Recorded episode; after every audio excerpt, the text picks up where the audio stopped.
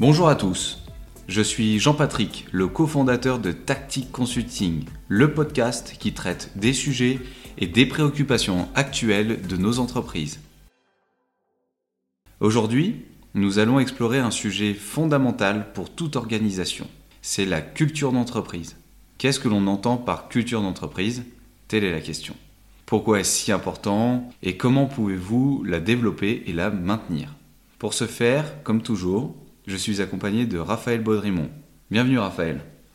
Merci, bonjour à tous, bonjour Jean-Patrick. La culture d'entreprise, en effet, ne se limite pas uniquement à une politique que le dirigeant insuffle, bien que le dirigeant joue un rôle crucial dans son développement et son maintien, c'est normal. La culture d'entreprise, c'est aussi des valeurs, des croyances, des comportements et des pratiques qui façonnent la manière dont une organisation fonctionne et interagit avec ses employés, ses clients, ses partenaires et son environnement.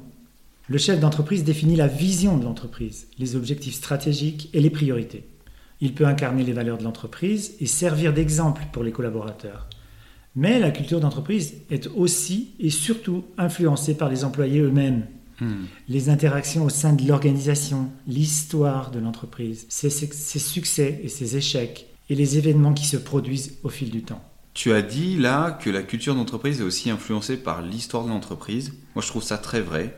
Même si la culture d'entreprise peut évoluer et changer avec le temps, euh, elle est souvent ancrée dans les valeurs fondamentales de l'entreprise et la manière dont elle traite ses employés et ses clients. Des, des, très grandes entreprises, très réputées, ont une culture très ancrée depuis plusieurs années.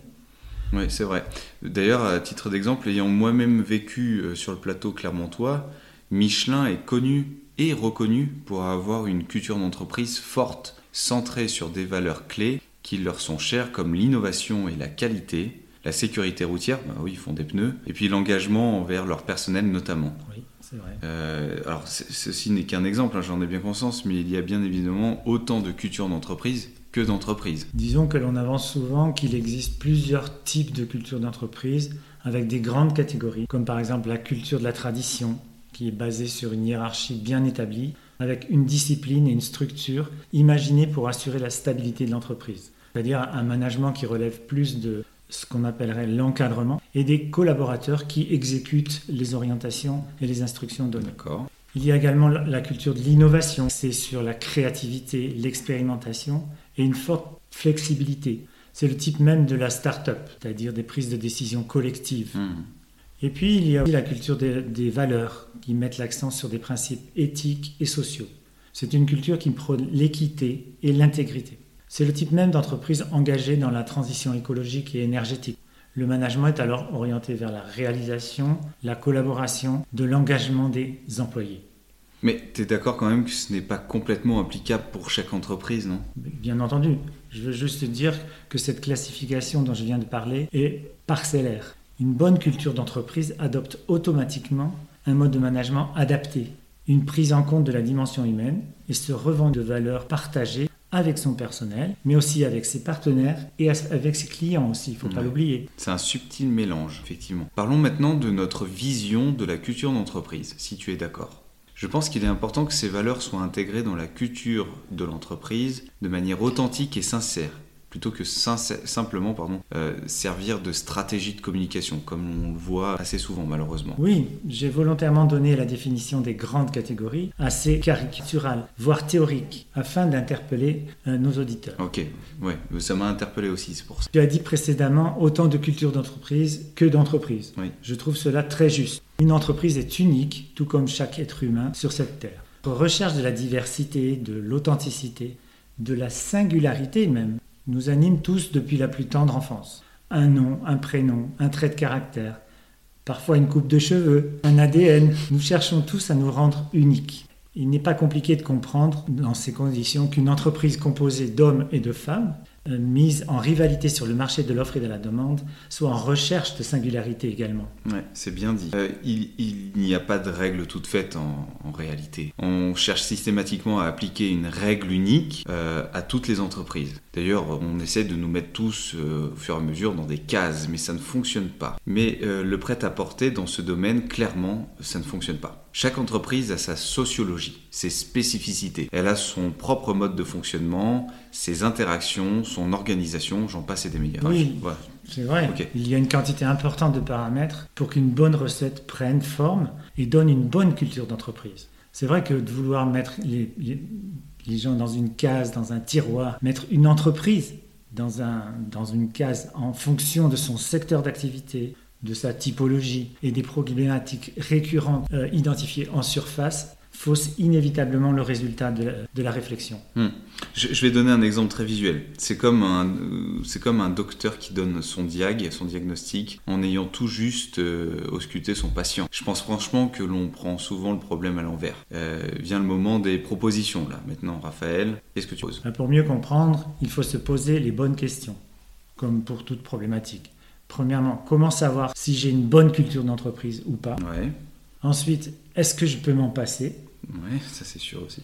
Et enfin, est-elle trop forte ou au contraire pas assez développée pour produire ses effets Si tu veux bien, pour répondre à ces trois questions, peut-être que le plus simple est de partir des signaux faibles et des mots euh, que vit l'entreprise dans son quotidien. Oui, si on reprend l'image du médecin et de son patient, il faut partir des symptômes pour en identifier la cause. Je veux dire par là, est-ce que mon entreprise souffre d'une mauvaise réputation? Est-ce que j'ai identifié une démotivation de mes équipes? Est-ce que j'ai remarqué des comportements de résistance au changement? Est-ce que j'ai constaté un turnover important et des difficultés de recrutement? Je les ai tous, docteur. Même si tu n'en as qu'un, tu dois intervenir sur ta culture d'entreprise et sans tarder. Ok, mais, mais comment? Explique-nous. Comment euh, tu t'y prendrais? Ben, avant de répondre à la question du comment, je dirais qu'il faut se rappeler que la sociologie et la culture d'une entreprise ont un lien étroit, voire direct, avec l'attractivité pardon, et, la fidélisation. Ce qu'on appelle aujourd'hui la marque employeur. C'est-à-dire qu'en mettant le curseur sur l'humain, on répond au comment. Mmh. Le comment, c'est quoi? C'est créer un environnement de travail favorable. Et comment elle, la culture d'entreprise, influence la motivation de mes collaborateurs Comment, moi, chef d'entreprise, j'influence la prise de décision? Ou encore, comment je conserve mes talents? Ok. Mais euh, tu as des moyens pour y parvenir? Pour, Enfin, voilà, que ce soit plus, plus concret? Bah, Tout d'abord, euh, en premier lieu, il s'agit d'établir un diagnostic, un état des lieux, quoi, de la mhm. situation. Donc ça, chaque entreprise doit faire son propre diagnostic. Et qui consiste en quoi? En étudier les croyances, les valeurs et les comportements actuels au sein de l'organisation que vous souhaitez promouvoir. Ça, veut dire que le dirigeant doit être en mesure d'identifier le comportement euh, qu'il souhaite voir modifié et en même temps d'identifier aussi les actes et, et, les agissements qui sont alignés avec sa cible. C'est ça que ça veut dire. Oui, tout ça permet de travailler sur l'adhésion du personnel et le sentiment d'appartenance à la même communauté de travail. Ok.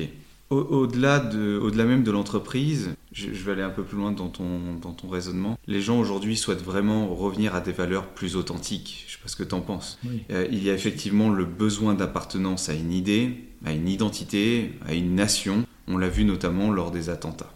Euh, l'entreprise est une micro-société dans laquelle on trouve toutes ses attentes et ses besoins. Euh, de faire fi de cela, pour moi, c'est une erreur. Oui, il faut comprendre que ça a un lien direct avec l'implication et l'engagement des équipes. C'est-à-dire que par effet domino, le besoin de sens qui est très présent aujourd'hui parmi les salariés permet à la fois d'interagir sur la réalisation de leurs aspirations personnelles et le développement de l'entreprise. Ok, je te remercie.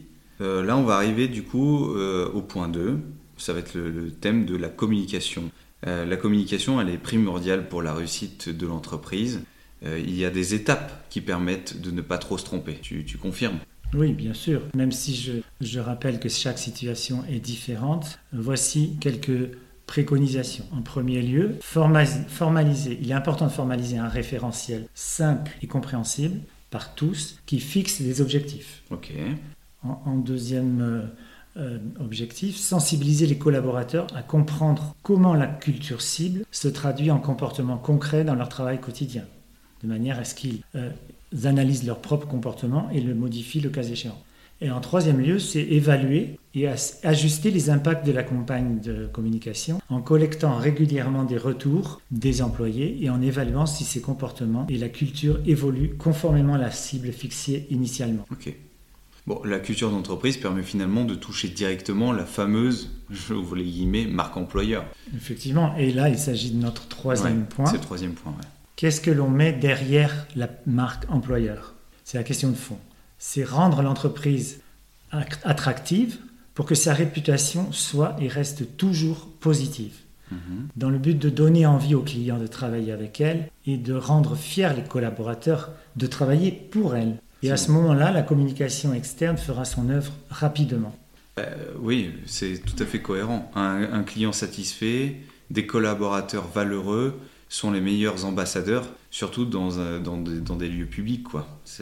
Exactement. L'attractivité intègre les notions de montée en compétence des équipes, de leur évolution et les revalorisations des personnels. Elle a donc une conséquence directe sur la fidélisation et contribue ainsi à endiguer le turnover. On a parlé en préambule. ok. Pour conclure, tu as une petite conclusion à apporter? Oui, la réalité, c'est qu'une entreprise, pour progresser, elle doit avoir des valeurs positives, de la stabilité financière et morale et une structure bien établie. Passant principalement par la culture d'entreprise. Oui, bien sûr. Bon, ok.